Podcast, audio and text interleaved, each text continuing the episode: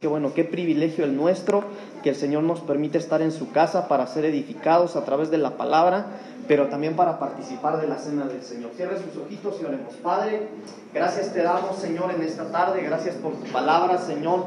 Gracias por tu favor y tu amor. Señor, gracias por tu misericordia. Señor, gracias porque hasta el día de hoy, Señor, podemos experimentar tu gracia, Señor. Podemos experimentar tu favor y tu amor sobre nosotros, Señor. Gracias por ese privilegio que nos das, Señor, de estar en tu casa. Te hemos cantado, Señor, te hemos alabado. Lo hemos hecho con toda la gratitud de nuestro corazón, Señor. Ahora, papito lindo, en el nombre de Jesús, yo te suplico, Señor, que envíes sobre nosotros tu palabra, Señor. Que envíes sobre nosotros, Padre Celestial, una palabra, Señor, de fe, una palabra que redarguya, Señor, una palabra que venga a fortalecer, Señor, nuestra alma y nuestro espíritu, oh Dios. Una palabra, Señor, que venga de tu corazón, Señor, para hablar a tu amada iglesia en este día, Padre. En el nombre de Jesús, quita, Señor, todo estorbo, Señor. Tomamos el control, Señor, de lo que se mueve en los aires y proclamamos, Señor, que hoy, Señor amado, en lo que aún falta por hacer, tendremos un culto lleno de tu presencia y que todo, Señor, es agradable a ti. En el nombre de Jesús. Amén y amén. Abra su Biblia, por favor, en, la, Segunda de Samuel, capítulo 9.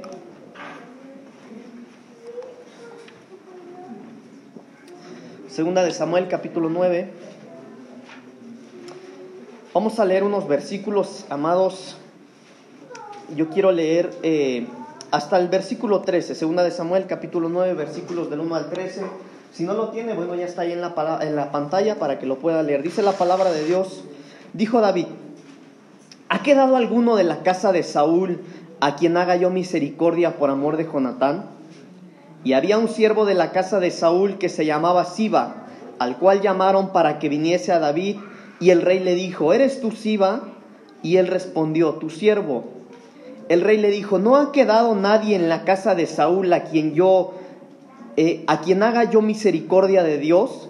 Y Siba respondió al rey, aún queda un hijo de Jonatán lisiado de los pies. Entonces el rey le preguntó, ¿dónde está? Y Siba le respondió al rey, he aquí está en casa de Maquir, hijo de Amiel, en Lodebar. Entonces envió el rey David y le trajo de la casa de Maquir, hijo de Amiel, de Lodebar. Y vino Mefiboset, hijo de Jonatán, hijo de Saúl, a David, y se postró sobre su rostro e hizo reverencia. Y dijo David a Mefiboset, y él respondió, y he aquí tu siervo. Y le dijo David, no tengas temor, porque yo a la verdad haré contigo misericordia por amor de Jonatán tu padre, y te devolveré todas las tierras de Saúl tu padre, y tú comerás siempre a mi mesa. Y él inclinándose dijo, ¿quién es tu siervo para que mires a un perro muerto como yo? Entonces el rey llamó a Siba, siervo de Saúl, y le dijo, todo lo que fue de Saúl y de toda su casa, yo lo he dado al hijo de tu señor. Tú pues le labrarás las tierras tú con tus hijos y tus siervos y almacenarás los frutos para que el hijo de tu señor tenga pan para comer. Pero Mefiboset, el hijo de tu señor, comerá siempre a mi mesa. Y tenía Siba quince hijos y veinte siervos. Y respondió Siba al rey, conforme a todo lo que ha mandado mi señor al rey a su siervo, así lo hará tu siervo.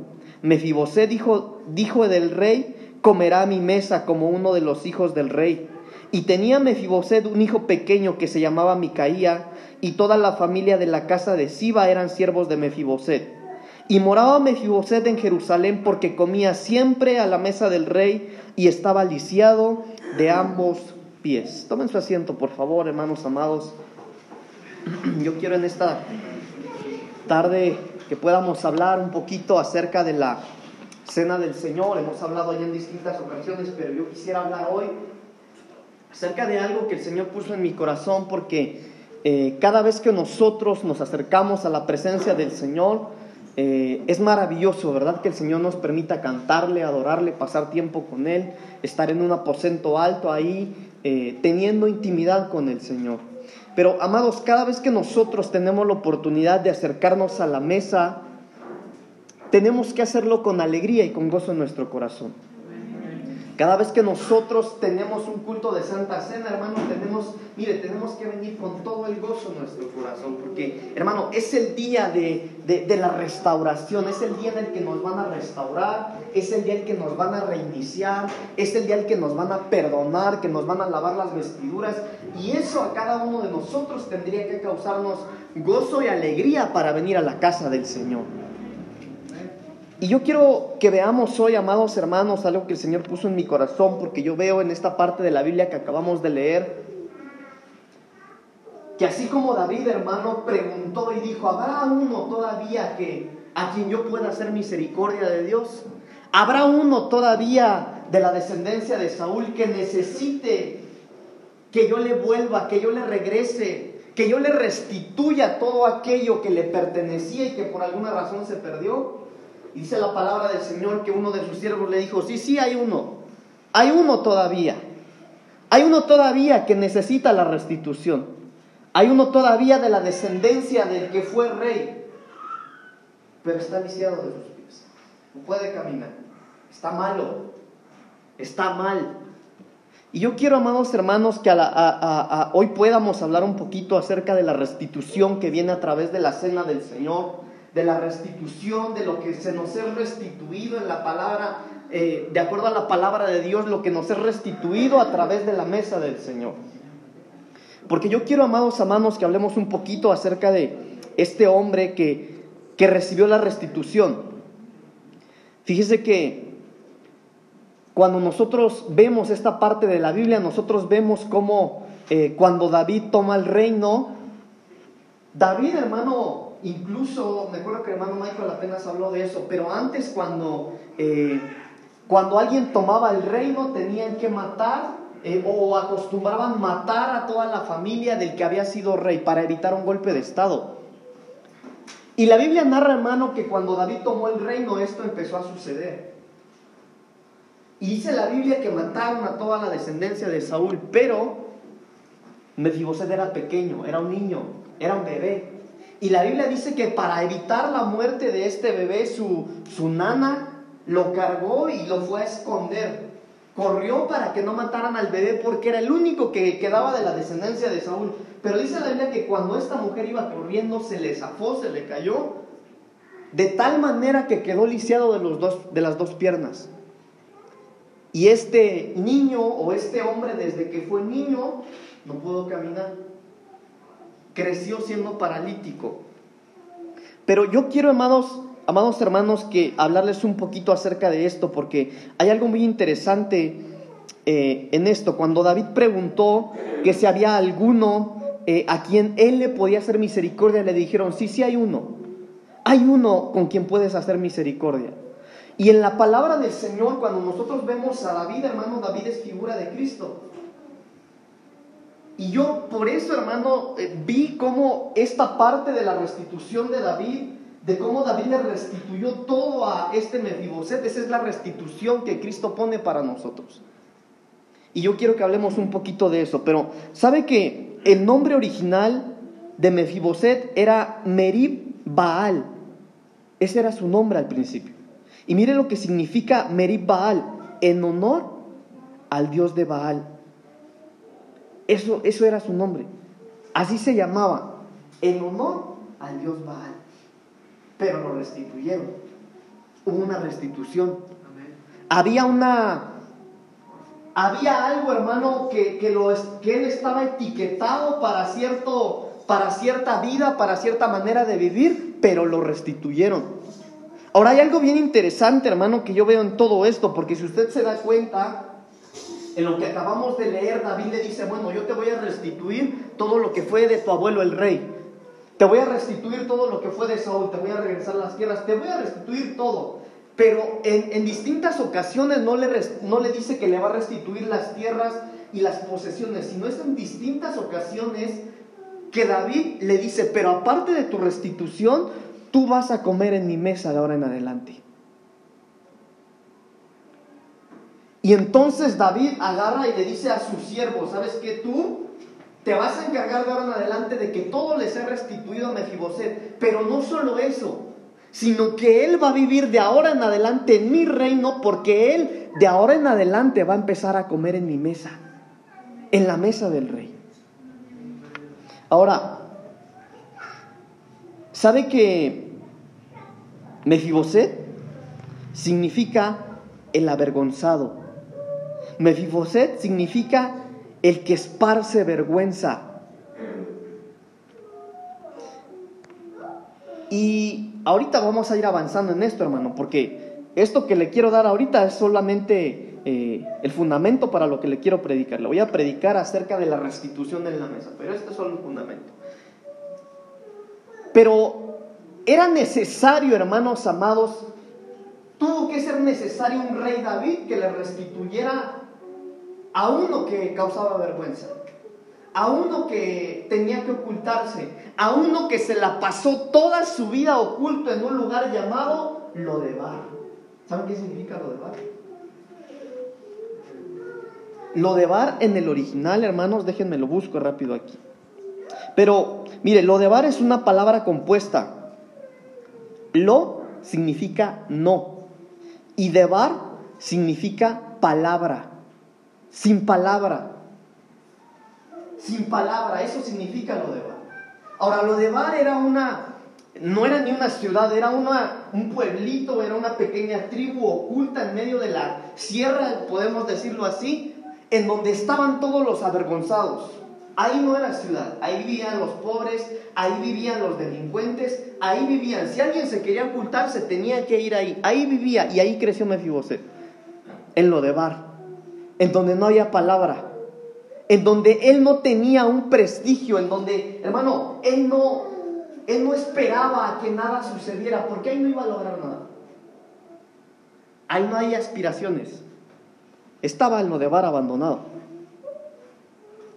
Pero cuando el rey David llega al reino, dice, ¿habrá alguno que necesite que yo le restituya? ¿Habrá alguno que necesite misericordia? Y si había uno.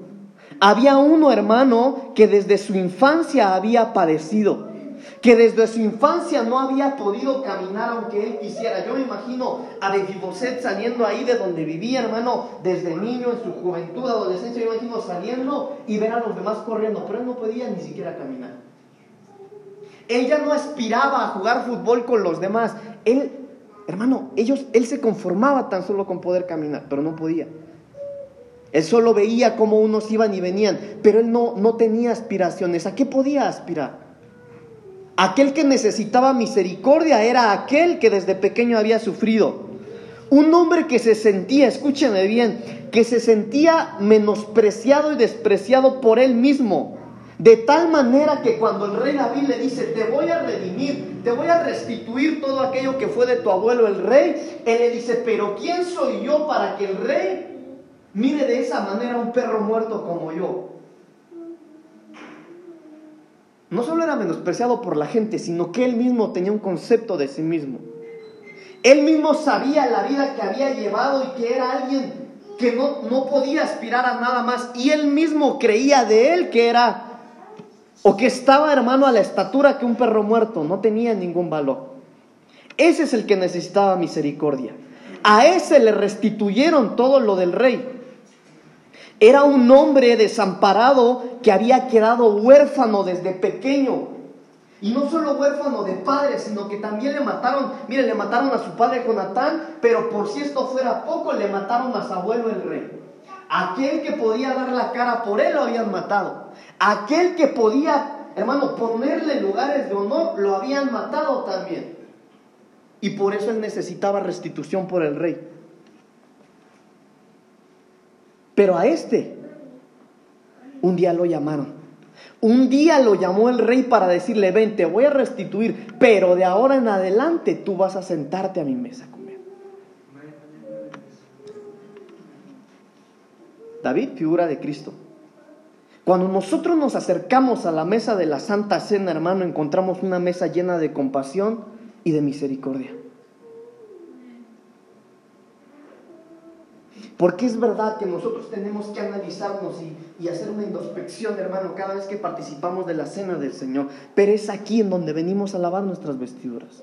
Porque la mesa es, en la mesa, hermano, del Señor no, no, te van a sentar para juzgarte. No es una mesa de juicio, no es una silla de juicio, es una mesa donde hay alimento.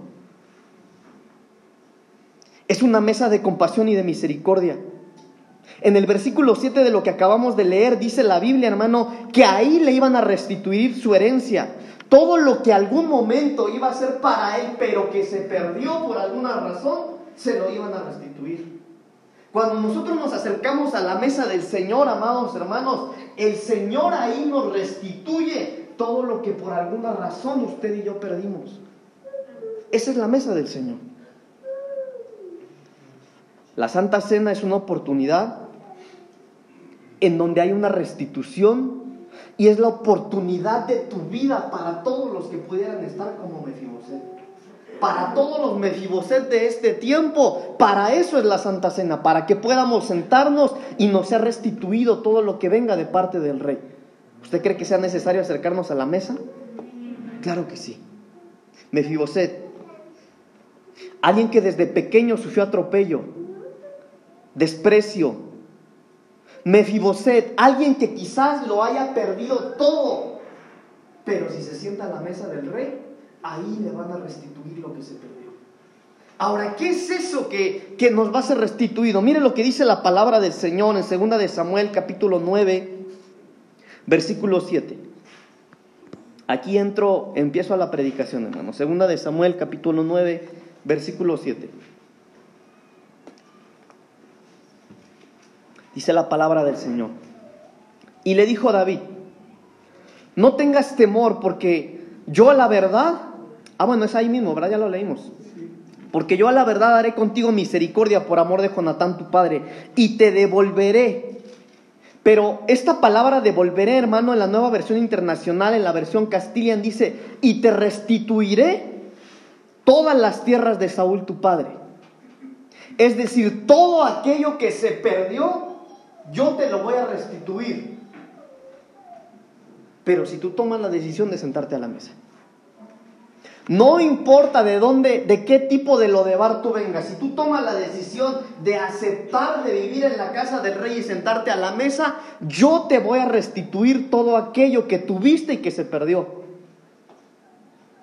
Entonces, cada vez que nosotros nos acercamos, amados, a la mesa del Señor, es la oportunidad para que se nos restituya lo que tuvimos algún día. Y aún lo que no hemos tenido, pero que nos corresponde bíblicamente. Entonces, empecemos. ¿Qué es lo que se nos va a restituir según la palabra del Señor? Joel capítulo 2, versículo 23 en adelante. Joel capítulo 2, versículo 23 en adelante. Hermanos, cuando nosotros nos acercamos a la mesa del Señor, cuando nos acercamos a la mesa del Rey, cada primer domingo de Santa Cena, cuando nosotros participamos de la cena del Señor, en la mesa hay una restitución de la herencia, de todo lo que perdimos. Y hay algo importante, hermano, porque a veces cuando nosotros dejamos de participar de la cena del Señor, nos sentimos avergonzados, pero hermano, el lugar en la mesa del Señor no es negociable, nadie va a ocupar tu lugar. No importa cuánto tiempo lleves sin participar de la cena del Señor, tu lugar nadie lo ha ocupado, tu lugar siempre va a estar en la mesa. Dice la palabra del Señor, Joel capítulo 2, versículo 23, vosotros también, hijos de Sión, alegraos y gozaos en Jehová vuestro Dios, porque os ha dado la lluvia a su tiempo y hará descender sobre vosotros lluvia temprana y tardía como al principio. Las eras se llenarán de trigo y los lagares rebosarán de vino y aceite, y os restituiré los años que comió la oruga, el saltón, el revoltón y la langosta, mi gran ejército que envié contra vosotros. Entonces la primera restitución que nosotros recibimos de acuerdo a la palabra del Señor es la restitución del tiempo. Cuando nosotros venimos y participamos de la cena del Señor, nos restituyen el tiempo. Todo aquello, hermano, mire, yo no sé usted, pero cuando nosotros venimos al Señor, nosotros empezamos bien, todos empezamos bien, con un primer amor y, incluso le hacemos promesas al Señor si hay discipulados en la iglesia, nos preparamos y empezamos a servir, pero muchas cosas, por muchas razones nos quedamos a medias, ¿verdad? Pero una de las cosas que son restituidas en la mesa del Señor es el tiempo. Mire lo que dice la palabra del Señor, que vendrá, amados, una restitución, porque vendrá la lluvia temprana, la lluvia tardía, pero dice que será restituido los años, los años que se comió la oruga, el saltón y el revoltón. Es decir, hermano, que todo lo que hemos trabajado, todo lo que hemos intentado por años, que no se ha podido en años, cuando nosotros nos sentamos a la mesa del Señor, todo ese tiempo que podía ser perdido nos ha restituido. Y eso no es tan profundo, hermanos, es fácil de entender. Porque cuando nosotros nos presentamos delante del Señor para participar de la mesa, nos hacemos más santos. Porque adquirimos su genética. Si estamos mal en la mesa del Señor, nos ponemos a cuentas. Si había pecado en la mesa del Señor, hermanos amados, nos ponemos a cuentas. ¿Y qué es lo que provoca el ponernos a cuentas delante del Señor? Que ese tiempo, que todo el tiempo perdido no sea restituido. Que lo que no había funcionado por años empiece a funcionar. ¿Por qué? Porque yo me senté a la mesa en donde el tiempo es restituido. Pero dicen lo que acabamos de leer, amados hermanos, que será restituido los años y a causa de que el Señor va a restituir los años, dice, las eras se llenarán de trigo, los lagares rebosarán de vino y de aceite. Es decir, cuando nos sentamos a la mesa, hermano, y el tiempo nos es restituido, entonces va a haber trigo, va a haber palabra, entonces va a haber vino, que es el gozo, y va a haber aceite, que es la presencia del Señor. ¿A causa de qué? De sentarnos a la mesa. Si hay alguien aquí hoy en la casa del Señor que necesite palabra, necesita sentarte a la mesa. Pastor, yo veo cómo los demás cantan, se gozan en la alabanza. Yo quisiera, pero no tengo ni fuerzas para aplaudir. Necesitas vino entonces. Necesitas sentarte a la mesa. Pastor, yo intento, hago todo para sentir la presencia del Señor. Yo he orado para tener aceite. Mire, aquí según la palabra del Señor puedes orar, pero si no te sientas a la mesa, no va a haber aceite. Porque es en la mesa donde nos es restituido el tiempo. El tiempo perdido para que haya trigo, vino y aceite. Pero vamos hermanos a avanzar. Génesis capítulo 40. Génesis 40 versículos 9 al 13, por favor. la restitución, lo que nos es restituido en la mesa del Señor. Génesis capítulo 40 versículos 9 al 13, dice la palabra de Dios, ya está ahí en la pantalla.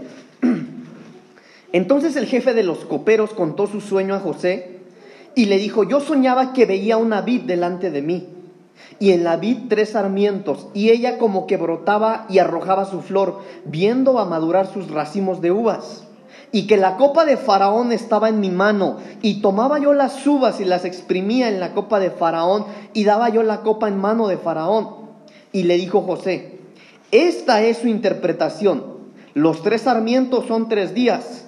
Al cabo de tres días levantará Faraón tu cabeza y te restituirá a tu puesto y darás la copa a Faraón en su mano como solías hacerlo cuando era su copero.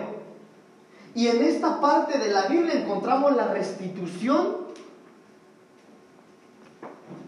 de la posición. Aquí nos restituyen la posición. En esta restitución, hermano, si nosotros nos sentamos a la mesa del rey, en donde las cosas nos son eh, restituidas de acuerdo a la palabra del Señor en lo que acabo de leer, en esta restitución es la restitución de la posición.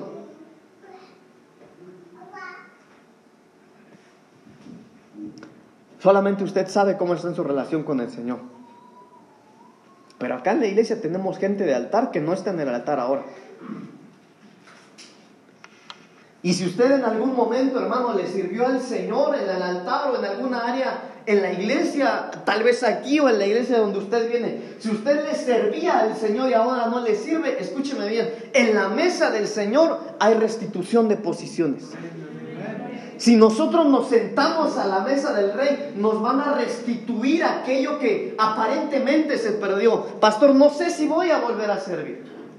Yo me acuerdo cuando el Señor me usaba, ¿verdad? Me acuerdo cómo Dios me usaba, me acuerdo que yo le dedicaba tiempo al Señor, me acuerdo que lo que yo hacía yo sabía que era agradable al Señor. Bueno, hermano, en la mesa del Señor hay restitución de posiciones. Por eso necesitamos acercarnos a la mesa del Señor.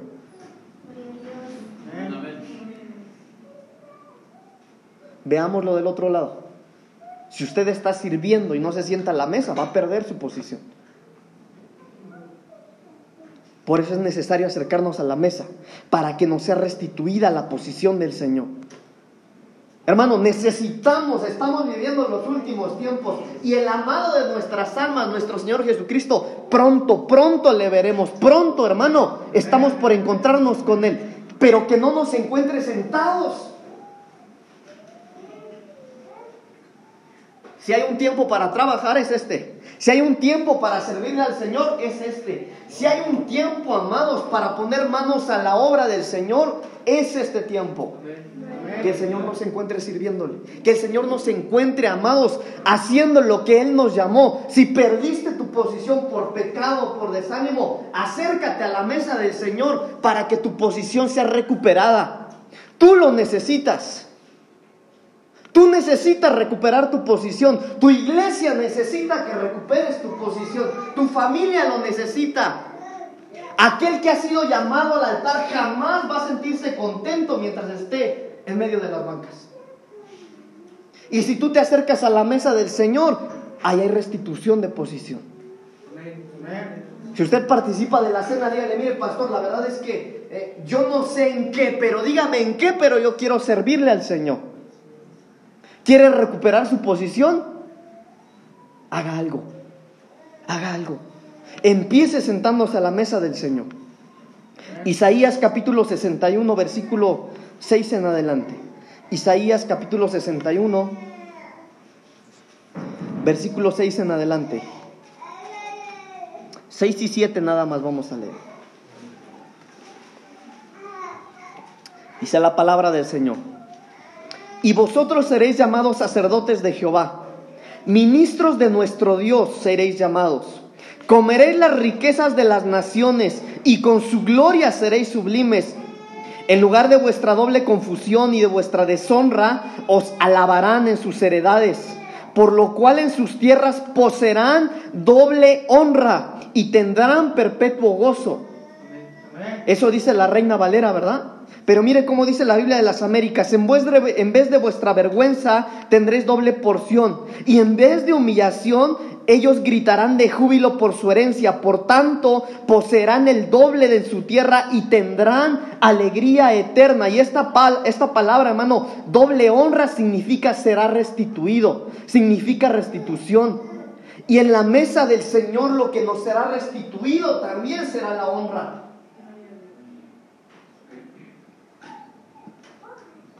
¿Cuántos necesitan la honra? Eso se recibe en la mesa del Señor. Y vosotros seréis llamados sacerdotes de Jehová.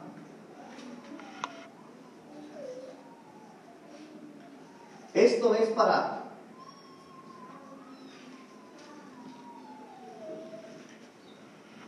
¿Sabes que hay gente que cuando tú vas caminando para el mercado, en la calle, a la escuela, ahí va la divorciada, Ahí va el de los hijos que se drogan. Sí, ahí va aquel, el peleonero, ahí va el borracho. Pero necesitas que tu honra te sea restituida. Y en la mesa del Señor la honra es restituida. Por eso, amados, nosotros tenemos que correr. Mire, no podemos perdernos un culto de Santa Cena porque es en la mesa del Señor donde la honra nos es restituida. Hermano, todos tenemos un pasado mal, todos. Mire, la gente que, no viene a la iglesia dice, no sé para qué van a la iglesia si, si tantos errores que tienen. Claro, por eso venimos a la iglesia. Pero es en la mesa del Señor donde nuestra honra va a ser restituida. ¿Cuántos necesitan la honra del Señor? Sí, porque dice la palabra del Señor, y vosotros seréis llamados sacerdotes de Jehová, ministros de nuestro Dios seréis llamados. Eso es lo que somos. Hermanos, hermanas, Eso es lo que somos. Somos ministros del Señor. Somos sacerdotes del Señor. Sí, la gente nos puede poner muchos títulos, pero cada vez que nosotros nos sentamos a la mesa, la honra, hermano, nos es restituida. Tal vez uno entra con muchos títulos, pero cuando uno se sienta a la mesa del Señor, te levantas y sales, sales como ministro y como sacerdote del Señor. Esa es la honra que nos es restituida. Pero dice la Biblia en el versículo 7, y tendrán perpetuo gozo. Es decir, no solamente nos es restituida la honra. Hermano, qué privilegio Qué privilegio el nuestro del Dios que tenemos. Qué privilegio el nuestro de tener un Dios que sana, que libera, que transforma. Qué privilegio el nuestro, amados hermanos, de, mire, de que Dios nos permita presentarnos delante de Él para cantarle, para adorarle, para glorificarle. Qué privilegio el suyo de que Dios le permite que usted le alabe. Por eso la Biblia dice, hermano, mire, tendrán perpetuo gozo. Yo no sé si a usted le cause gozo, hermano, que el Señor hoy esté en este lugar. Mire, ¿por qué el Señor está hoy aquí? Porque Él quiere sentarse a la mesa contigo. Y eso, hermano, tendría que causar en nosotros un perpetuo gozo. Pero a veces los hermanos dicen, denle un aplauso al Señor y no aplauden. Pues si es para el Señor, hermano. No es para los hermanos, no es para ti, es para el Señor. Y mire, un perpetuo gozo, amados hermanos, es que nosotros cuando sea día de culto, hermano, mire, desde temprano uno dice, bueno, es día de culto, ¿qué me voy a poner para el Señor? Me tengo que bañar, me tengo que preparar, me tengo que vestir y con gozo acercarnos a la casa del Señor. Pastor, pero no tengo gozo. Ahorita vamos a seguir. Vamos a avanzar. Jeremías capítulo 30. Jeremías 30, 17. Dice la palabra del Señor.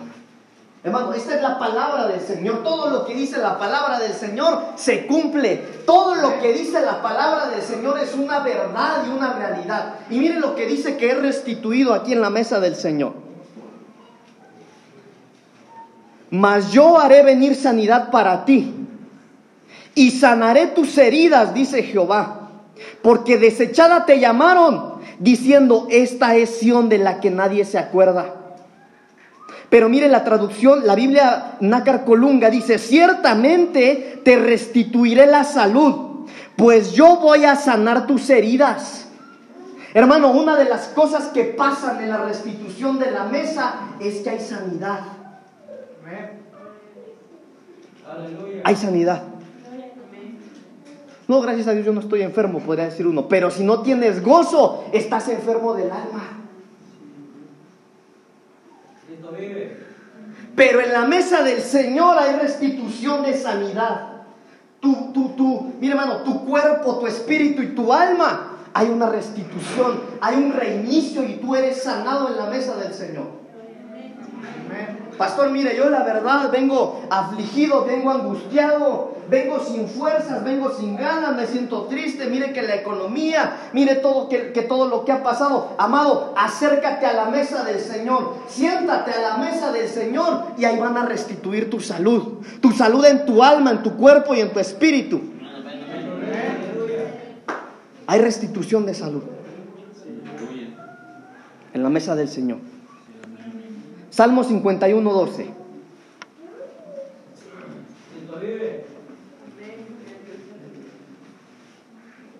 Salmo 51, 12. Dice la palabra del Señor. Vuélveme el gozo de tu salvación y espíritu noble me sustente. Entonces enseñaré a los transgresores tus caminos y los pecadores se convertirán a ti. Pero la Biblia de las Américas dice, restitúyeme Señor Restitúyeme el gozo de tu salvación y sosténme con un, con un espíritu de poder. Y si tú me sustituyes el gozo, entonces enseñaré a los transgresores tus caminos y los pecadores se convertirán a ti. Yo les decía hace un momento, ¿cuántos no tienen gozo, verdad?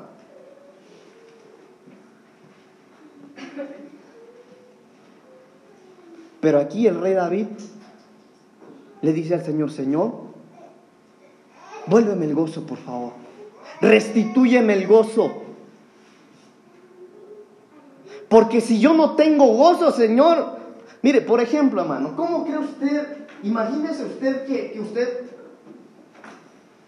el pastor le dice, hermana, hermano, el próximo martes le voy a mandar una persona allá a su casa porque quiero que usted le hable del Señor, quiero que usted le evangelice. Amén, pastor, ¿verdad?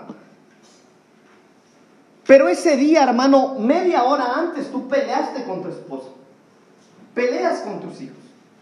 Te enteras que, mire, la peor situación, ¿usted va a tener gozo para hablar de Cristo? Pero el, rey David aquí dice, vuélveme el gozo de tu salvación y espíritu noble me, me, sustente. ¿Por qué? Porque si yo tengo el gozo de mi salvación, si yo tengo gozo en mí, entonces enseñaré a los transgresores tus caminos.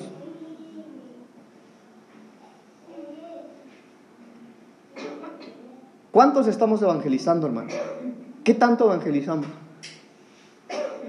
Si usted no evangeliza, a lo mejor porque no tiene gozo.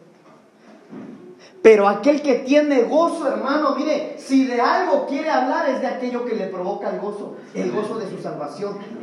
Aquel que dice, bueno, es que yo tengo un Cristo que libera, que sana, que transforma. Eh, ¿Cómo es que tú no lo conoces? Porque entonces, entonces enseñarás a los transgresores tus caminos y los pecadores se convertirán a ti.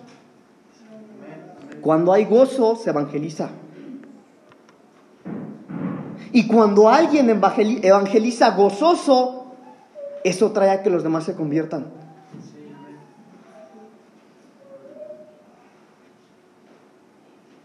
Necesitamos, amados, sentarnos a la mesa para que nuestro gozo sea restituido. Pastor, pero no tengo gozo. Mire, Hechos capítulo 20, con esto termino. Hechos capítulo 20, versículos 19 en adelante. El apóstol Pablo, hermano, el perito arquitecto de la iglesia, nos revela cómo era su vida. Hechos capítulo 20, versículo 19 en adelante dice la palabra del Señor. Sirviendo, me espero tantito para que lo tengan todos. Hechos capítulo 20, del 19 en adelante vamos a leer. Mire, amado hermano, este hombre lo que escribió acá. Sirviendo al Señor con toda humildad y con muchas lágrimas. Pero estaba sirviendo, sirviendo al Señor con toda humildad y con muchas lágrimas y pruebas que me han venido por las acechanzas de los judíos.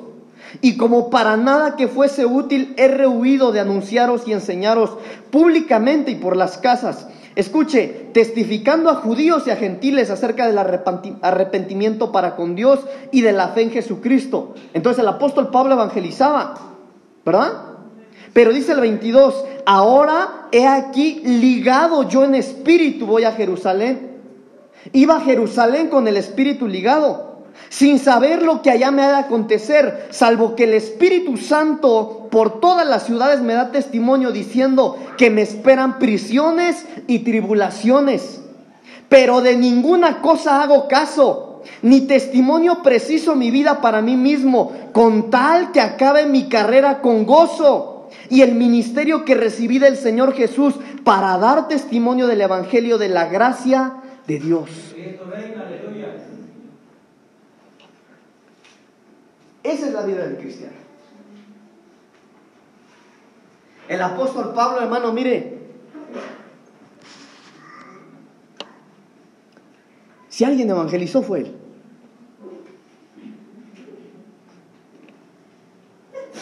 ¿Y qué tantas cosas escribió este hombre, verdad? si yo sé vivir cuando hay y cuando no hay. En la abundancia y en la escasez. Me he hecho griego con los griegos, gentil con los gentiles.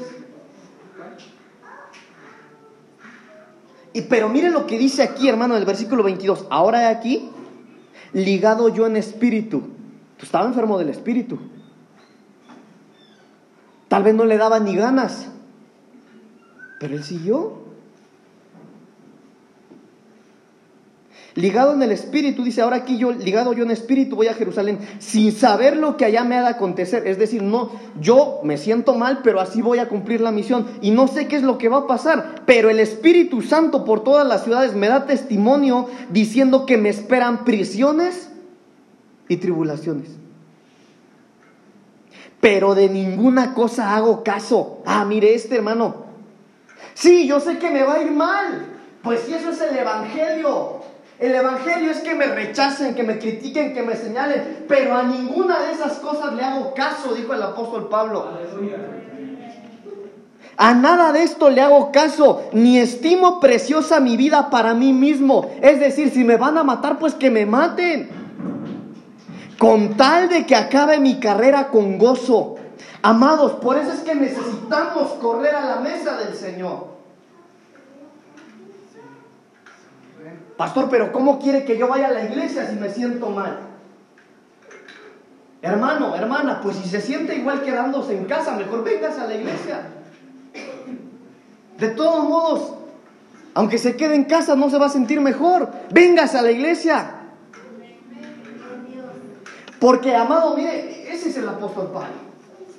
Con tal de que acabe yo mi carrera con gozo, y la Biblia dice, amados hermanos, en Salmo 51, 12, eh, eh, ¿qué dice Salmo 51, 12? Espero no haberme equivocado. Salmo 51, 12, ¿qué dice hermano? Vuélveme el gozo de tu salvación. Ah, vuélveme el gozo de tu salvación, Señor. Y esto es un clamor, hermanos. Hermano, estamos ya en los tiempos difíciles. Ahorita no es tiempo de quedarse en casa. Con ganas o sin ganas, a buscar al Señor. Con fuerzas y sin fuerzas, a buscar al Señor. Me sienta bien o mal, tengo que ir con el Señor. Mire, amados, Mefiboset sin piernas le hicieron misericordia. Usted tiene piernas. Corra a la mesa del Señor. Ahí hay restitución. Hoy, amados hermanos, el Señor está acá con nosotros para que nos sentemos a la mesa y todo esto nos sea restituido. Pero ¿qué va, qué va a haber después? Si usted viene, participa de la cena del Señor, pero ¿va a seguir sin gozo? Bueno, ya fue el domingo de Santa Cena. ¿Para qué voy? Voy el otro. No, hermanos. Mire, qué privilegio es nuestro que nuestra iglesia ha sido abierta. Hay iglesias que todavía no. Pero pareciera ser que no todo lo entendemos, porque aunque la iglesia está abierta, muchos faltan. Entonces tal vez necesitamos decir como David, Señor, vuélveme el gozo de mi salvación. Vuélveme el gozo de mi salvación, Señor, que yo te vuelva a buscar como antes. Que yo vuelva a enamorarme como antes. Hermanos, en Apocalipsis el Señor le dice a una de las iglesias, bueno, solo una cosa tengo contra ti, que has perdido tu primer amor. Pero en la mesa del Señor hay restitución. Hoy podemos venir a la mesa y decirle, Señor, todo esto que tú restituyes en la mesa, Señor, yo me acerco a ti con fe. Con fe tomo el pan, con fe tomo el vino para recibir esa restitución de parte tuya, Señor. Póngase de pie. Restitución. Ah, hermano, espero que esta palabra de verdad quede en nuestro corazón. Y que el día de Santa Cena, mire, hermano, véngase guapo, véngase guapa. Desde que sea día de culto, póngase lo mejor que tiene, hermano. Báñese, arréglese. No es para usted, venimos a tener un encuentro en la mesa del Señor. Ahí nos van a restituir lo que se ha perdido. Entonces, ahorita que el pastor nos ministre la Santa Cena, cuando usted tenga el pan y tenga la copa, hágalo con fe. Hágalo con fe, sabiendo que en la mesa del Señor hay restitución. Cierre sus ojitos. Así como el rey David Así como el rey David preguntó, ¿habrá alguno que necesite que yo le haga misericordia? Había un Mefiboset. Había un Mefiboset que desde pequeño había sufrido. Había un hombre, había un Mefiboset que desde pequeño sabía lo que era el menosprecio. Había uno que necesitaba que se le hiciera misericordia porque él mismo se consideraba un perro muerto. Había uno que necesitaba que le cambiaran el nombre. Había uno que necesitaba que le cambiaran la vida que había traído. Y hoy Jesucristo presenta la mesa y pregunta, ¿habrá alguno que necesite la restitución en este lugar? Y tú puedes decirle en esta tarde, Señor, yo soy ese Mefiboset. Señor, yo soy como Mefiboset que necesita que le sea restituido lo que se ha perdido. Señor, yo hoy quiero presentarme a la mesa, Señor, para que me sea restituido el gozo, Señor, y yo vuelvo a buscarte como antes.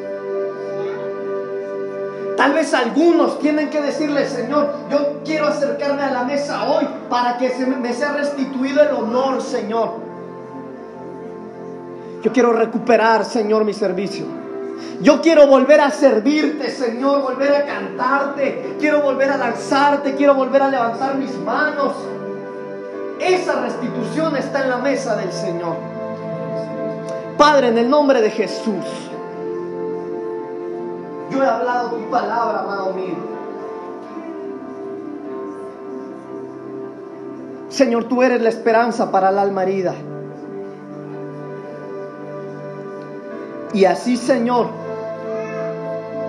como Mefiboset se acercó a la mesa del rey y le fue restituida su herencia, Padre, ahora en el nombre de Jesús.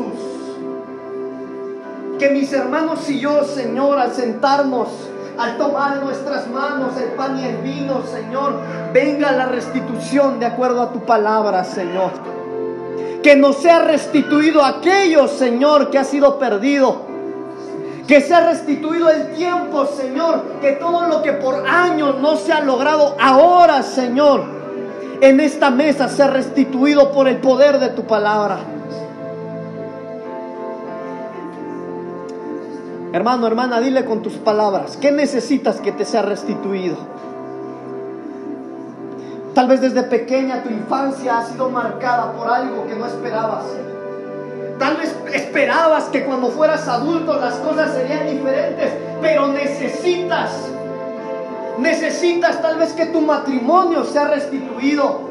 Necesitas tal vez que tu trabajo te sea restituido, que tu ministerio te sea restituido. Hoy el Señor en la mesa te está ofreciendo la restitución. Señor, queremos acercarnos a la mesa. Sabemos, Señor, que en tu mesa hay esperanza, que en tu mesa hay oportunidad, que en tu mesa, Señor, hay honra.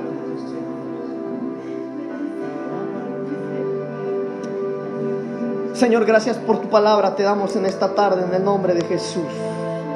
En el nombre de Jesús. En el nombre de Jesús.